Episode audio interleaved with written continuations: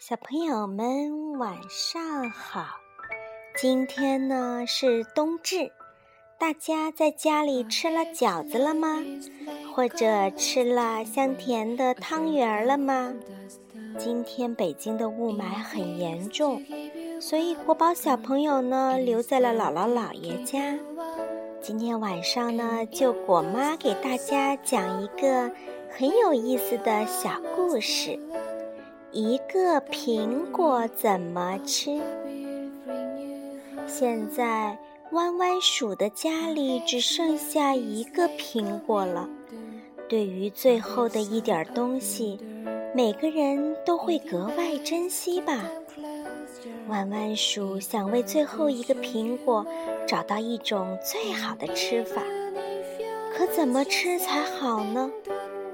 做成拔丝苹果吧。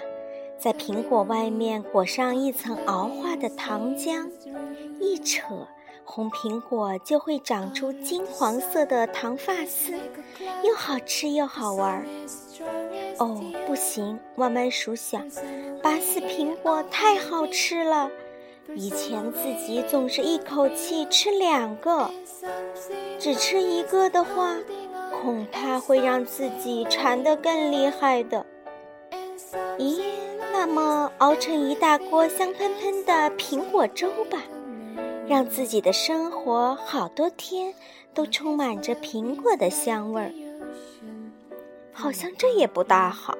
弯弯鼠想，如果天天喝苹果粥，会不会喝腻呢？如果粥放得太久的话，会不会坏掉呢？其实，苹果有很多种吃法的，比如。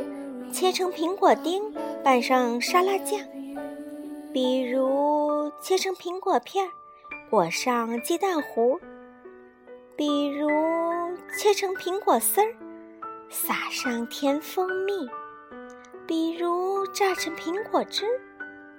有时候就是这样，正因为有了太多的选择，我们往往不知道该选择什么。弯弯鼠觉得一个苹果要面对那么多种吃法，要选择真是太难了。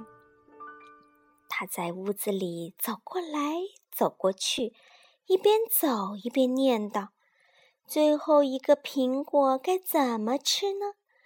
最后一个苹果该怎么吃呢？”这时，他的朋友胖胖熊进来了，这家伙。一把抓起桌上的苹果，就塞到了嘴里。弯弯鼠气得脸都绿了。胖胖胖熊，你你怎么这样？弯弯鼠向来不是一个小气的人，不过这可是他琢磨了半天吃法的最后一个苹果呀！我来告诉你最后一个苹果的最好吃法。胖胖熊舔着脸说。就是把它送给你最好的朋友。哎，有一个脸皮这么厚的朋友，能有什么办法？弯弯鼠叹了一口气，决定再也不想苹果的事儿。你真的不再想苹果了吗？吃完苹果的胖胖熊还故意惹弯弯鼠生气。不想。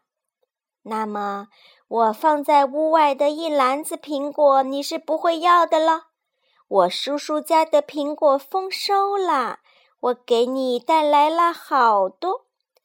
胖胖熊还没说完呢，弯弯鼠就呲溜一下窜了出去。哇，好多苹果哟！好了，这个小故事讲完了，希望大家喜欢。晚安，小朋友们。